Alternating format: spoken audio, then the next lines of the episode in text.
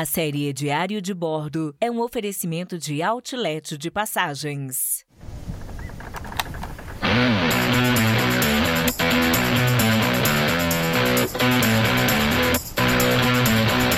Olá, caro Audio Spec! Eu sou o Foca e essa é a série Diário de Bordo 2022, orgulhosamente apresentada por Outlet de Passagens.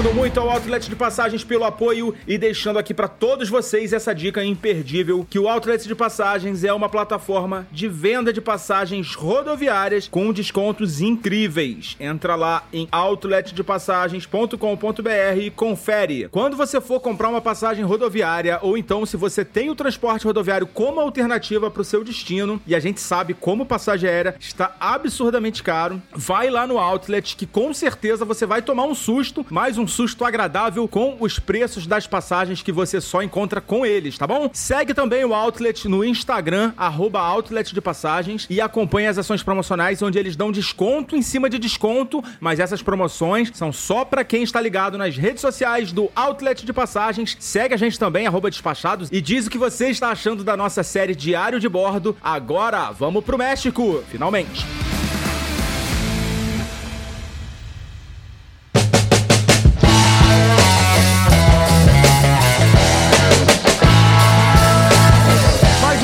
Voo, na verdade, esse é o último trecho de um voo de três etapas e hoje finalmente embarcamos para Cancún. E mais uma vez temos um voo às 7h55 da manhã, exatamente o mesmo horário do nosso voo para São José, na Costa Rica, né, de Bogotá para São José, mas dessa vez a gente acordou um pouquinho mais tarde, não muito, tá, mas um pouquinho mais tarde, pois na Costa Rica as coisas são bem mais tranquilas que em Bogotá, tá? O nosso hotel era bem mais próximo do que o do aeroporto, não tem muito trânsito na região, na verdade não tinha trânsito nenhum. O aeroporto de São José é muito menor e muito menos movimentado que o de Bogotá, então eu ia colocar o despertador para tocar uma hora mais tarde do que ontem, mas como eu ainda tinha que devolver o carro, eu preferi colocar meia hora apenas. E foi bom ter tomado esse cuidado, pois eu cometi uma pequena jumência que foi esquecer completamente de abastecer o carro. Eu já estava dentro do pátio da Budget e eu tive que sair de novo para ir em um posto que ficava uns 10 minutos, tá? Da Budget era o mais perto. Então esse tempinho de gordura foi útil. Nosso embarque foi super tranquilo. A gente passou pela segurança em pouco tempo. Inclusive, eu tava meio preocupado de implicarem com o guarda-chuva que a gente comprou, porque ele era daqueles compridos, né? Mas deu tudo certo. É, eles falaram que,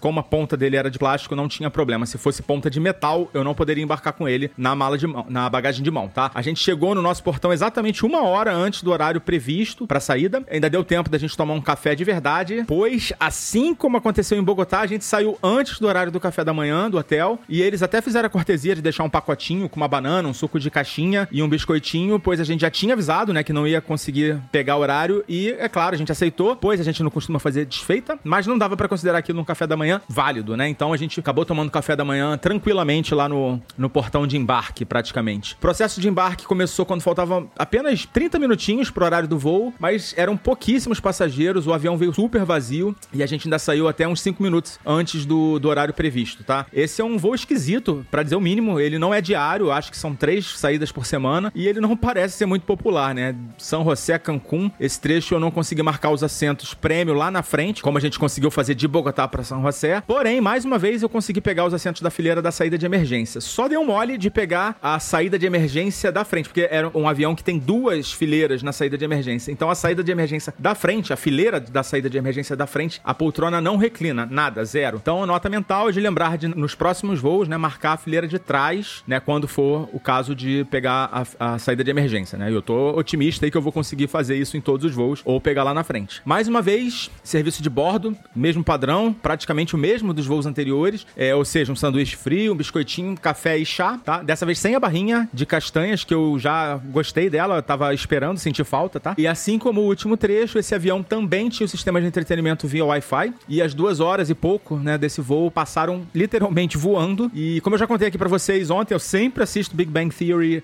em voo, só em avião. Eu não assisto em casa, só assisto em avião. E o único detalhe é que só tinha legenda em turco. Mas para mim não foi problema. Eu ouvi em inglês, estava tudo certo. A, a, minha esposa conseguiu assistir um filme e ela conseguiu colocar a legenda em português. Mas o Big Bang Theory só em turco, tá? Se você não fala turco, pode ser um problema para você. A gente chegou às 11 horas da manhã no aeroporto de Cancún e agora sim achamos quem a gente estava procurando. Um calor infernal. Finalmente deu as caras, eh, já que até então a gente pegou frio em Bogotá. Em São José, temperatura agradável, mas chuva também. Hoje de manhã tava até um friozinho na hora que a gente saiu. E agora parece que finalmente estamos chegando no clima de verão, que é justamente o que a gente está procurando, né? O desembarque foi meio tumultuado. Parece que chegaram muitos voos ao mesmo tempo. O aeroporto de Cancún é bem mais movimentado que o de São José. E tem uma porcaria de um formulário de alfândega que tem que preencher a mão lá. E é um saco. E a galera lá toda se amontoando lá nas, nas bancadinhas lá, disputando as canetas daquelas que ficam amarradas igual, na, igual em banco. E a gente também precisou passar por esse processo, tá? O sistema de fiscalização deles é bem antiquado. É, depois que você passa no raio-x com a sua bagagem, é, eles mandam você apertar um botão. E aí, se ficar verde, você passa. Se ficar vermelho, você vai para uma outra inspeção da bagagem. E para nosso azar, deu vermelho, não deu green. A gente foi para essa segunda inspeção. Aí tivemos que abrir a, as malas e tal, um saco. Mas não demorou muito, deve ter sido, sei lá, uns 5 minutos no máximo. A gente saiu dali e eu fui rapidamente procurar o quiosque da Hertz. E aqui eu vou respirar fundo, fazer uma pausa e contar para vocês o entreveiro que eu tive com a Hertz do México. Bye.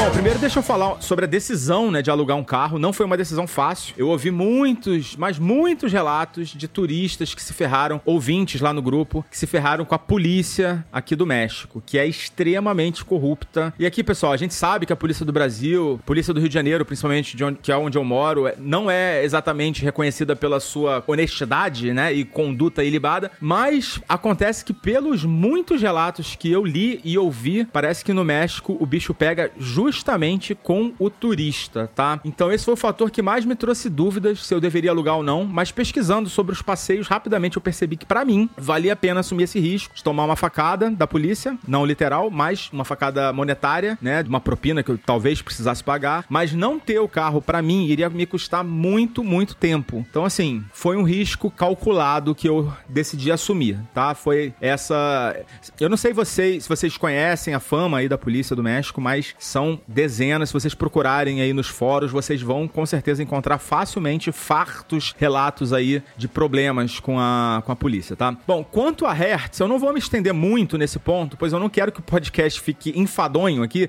E esse momento foi a maior encheção de saco da história das locações de carro que eu já tive o desprazer de passar, tá bom? Gente, vocês sabem, quem tem o, o hábito de, de alugar carro, sabe que muitas vezes eles têm dezenas de estratégias para arrancar dinheiro do cliente, né? Né? É em pedágio, é multa, é não sei o que, é, e principalmente o seguro, né? O tal do seguro, que é onde o bicho pega de verdade. E eu tava disposto até a fazer o seguro mínimo lá, que seria o de terceiros que o meu cartão não cobre. A gente sabe que quem tem cartão de crédito, é, dá uma consultada antes de viajar para saber se o seu cartão de crédito tem cobertura para alocação de veículos. Porém, essas loca é, esse seguro que o cartão de crédito cobre, ele geralmente é só para o veículo, tá? É para o veículo e para você, né? No caso, os ocupantes do veículo. Ele não tem cobertura para terceiros. Eu até estava disposto a contratar um seguro para terceiros, né? Essa locação de seis diárias já estava um preço razoavelmente alto, tá? 300 e poucos dólares que eu pagaria por essas seis diárias. É um carro, um SUV, tá? Eu peguei uma categoria SUV porque não tinha muita diferença para as outras categorias. Mais barato que eu pagaria, sei lá, seria 250 dólares. Então, assim, valia a pena porque a gente ia ficar bastante tempo, ia pegar a estrada, ia para longe, ia rodar muito lá. Preferi pegar o SUV, pagar um pouquinho pouquinho a mais. Em relação ao atendimento da Hertz, eles fizeram muita, mas muita pressão em relação aos seguros, inclusive aos seguros do meu cartão de crédito. Falaram um monte de mentira que é, o meu cartão de crédito não iria cobrir, que eles não iriam aceitar. E assim, é bizarro, porque na própria, no próprio balcão tem um aviso da Hertz que nenhum seguro é obrigatório. Então, assim, teoricamente eu poderia sair de lá, mesmo que eu não tivesse um cartão de crédito que cobrisse o meu seguro, é, sem contratar seguro nenhum. Teoricamente, não. Na prática, é, você não é obrigado a contratar o seguro de nenhuma operadora, de nenhuma. Isso não vale para todos os lugares do mundo, mas para o México é, essa regra é aplicável, pelo menos na Hertz, tá? Então é, eu decidi não contratar nenhum seguro. Eu, e assim, é, a,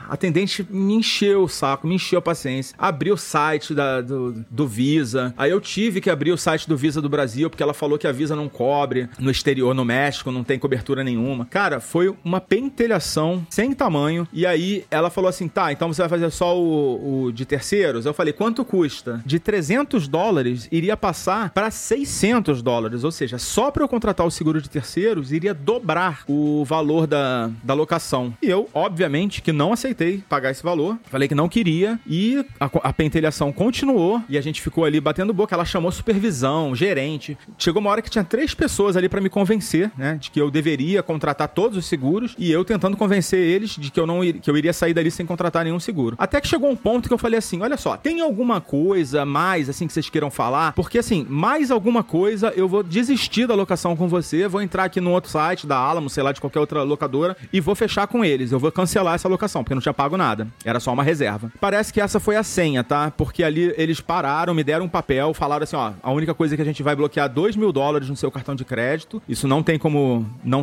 como ser diferente. É, então você precisa ter um bom limite para fazer isso, tá? Caso você vá alugar um carro no exterior que tem essas, essa encheção de saco, tá? E foi isso. Demorei uns 40 minutos, sem brincadeira, sem exagero. A minha esposa tava sentada na, na área de espera, veio para ver o que, que tava acontecendo, porque, pô, tava demorando muito. E só consegui me desvencilhar deles quando ameacei realmente cancelar a reserva, desistir da, da locação. E aí eles baixaram a guarda, o, o supervisor saiu fora, a mulher foi, me deu um papel para assinar que eu assumia a, a responsabilidade, todas as responsabilidades do carro, né? E aí consegui que eles me liberassem, tá? E aí fecha esse, esse parênteses, essa mancha aí na, na minha viagem.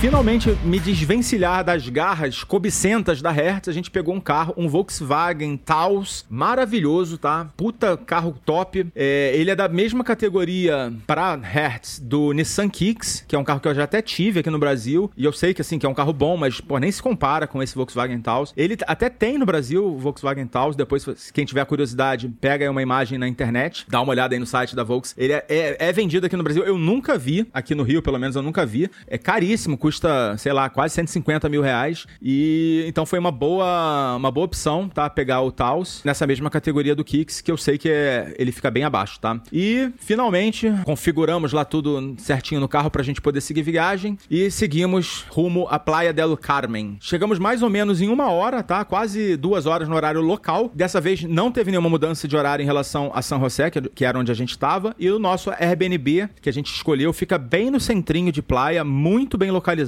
E a gente nem tirou as malas do carro, pois a dona patroa tava com uma fome desgraçada e vocês não sabem o que essa mulher é capaz de fazer comigo quando ela tá nessa situação. Então a gente parou em um restaurante bem bacana, um restaurante bem, assim, arrumadão. É, era o mais próximo de onde a gente tava, né? De onde era o apartamento que a gente alugou. Eu dei uma rápida olhada, assim, no cardápio, fiz umas contas de cabeça rapidinho em relação ao câmbio e achei bem barato. Então é, a gente sentou lá, mas na verdade o que eu fiz foi uma baita confusão. Eu achei que ia sair uns 100 reais o prato, tá? Mas no total a conta conta mais ou menos 50 dólares, que não chega a ser nenhum absurdo, né? Considerando que a gente tomou uma água mineral e eu bebi um morrito, mas também não foi barato, pois a gente dividiu o prato principal, que era um, um misto de carne com camarão e barriga de porto, muito bem feito, muito bem apresentado, muito gostoso, mais uma quantidade bem reduzida. E assim, nós não somos de comer muito, tá? É, o que salvou foi que veio uma entradinha de cortesia, um pão e uma pastinha, e a gente saiu de lá satisfeito, mas não assim, empanturrado, que também, ok, tá de boa. Depois do almoço, a gente foi fazer o nosso check-in. Ah, eu esqueci de falar, o nome do restaurante é Plank. Restaurante Plank lá em Playa del Carmen. Depois eu vou botar o link. Todos os lugares que a gente for visitando que tenham alguma referência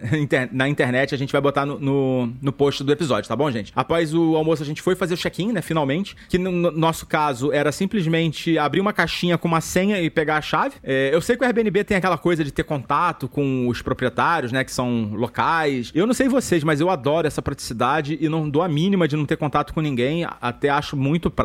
É bom também se você não vai chegar num horário muito, é, muito ortodoxo, né? Se você for chegar muito cedo ou muito tarde, é bom que o, essa estratégia já vai sempre atender você. E o nosso apartamento era muito bem arrumadinho, tá? Como a gente ia ficar uns quatro dias lá, eu coloquei em prática uma habilidade que não é porque eu tô na minha presença, não, mas modéstia as favas, eu sou um excelente encontrador de Airbnbs. Eu já escrevi um guia completo de como que você faz para escolher o seu. E mais uma vez a gente encontrou exatamente o que a gente estava procurando. Um espaço bem amplo, bem limpo, arrumadinho principalmente bem equipado, tá? Eu vou falar de todos os locais que a gente ficou no final da série, com os valores, e no episódio final a gente vai fazer um balanço da viagem. Já adianto que esse apartamento entregou muito pelo que a gente pagou. Apesar de ser um prédio bem feioso, assim, a, a fachada dele, é, a gente tá muito bem instalado, no coração do foco do mosquito da dengue aqui em Praia, mas sem ser um lugar muito barulhento. Então, assim, o melhor dos dois mundos, né? Após a gente arrumar as nossas coisas, vamos dar uma volta e, cara, eu tô encantado com Praia. Que lugar legal. Eu já tinha ouvido falar muito aqui, várias pessoas que eu conheço que já vieram, já se hospedaram aqui. É, é uma região que fica, como eu acabei de dizer, né, mais ou menos uma hora de Cancún, uma hora de, de estrada, né, de carro. E é um lugar muito diferente de Cancún, né? É uma cidadezinha menor. É, ela tem um,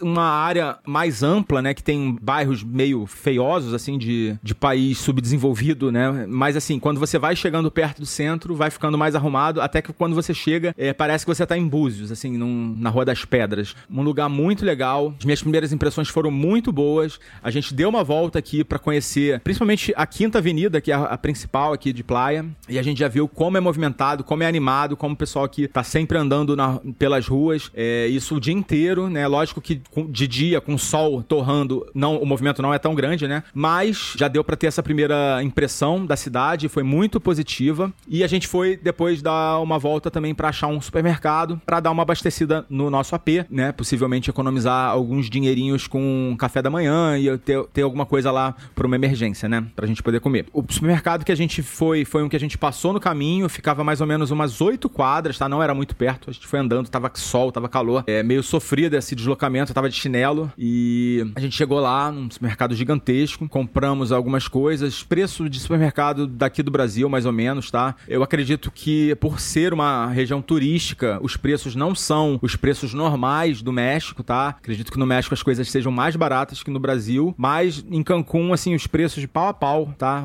Na verdade, em Playa del Carmen, né? Nós estamos em Cancún, é pau a pau com os preços que a gente encontra no Brasil, então, ok, né? Nenhum problema até aqui. Compramos uns itens de café da manhã, como eu disse. Comprei um sorvetinho também, Ben, é, ben Jerry's, pra economizar um pouco, que tinha uma loja da Ben Jerry's, é, mas eu achei caro. Aliás, tinha uma loja da Häagen-Dazs, mas eu achei meio caro a loja, né? Bem caro, na verdade. E na saída, é, saquei uma graninha, um dinheiro, para poder pagar algumas coisas em cash, né? Eu já reparei que em alguns restaurantes, em lojas, nessa nossa sondagem aqui do de Playa, eu já reparei que eles fazem um câmbio meio maroto, assim, se você for pagar no cartão, é, não for pagar na moeda deles, né? Na moeda local. Então eu decidi sacar já uma grana para poder pagar aqui algumas despesas é, pequenas, né? Detalhe, assim, né? Uma curiosidade. Na saída, fazendo o pagamento no caixa, o, veio uma pessoa e perguntou pra gente: Ah, vocês fizeram compras aqui no mercado tal? No supermercado tal?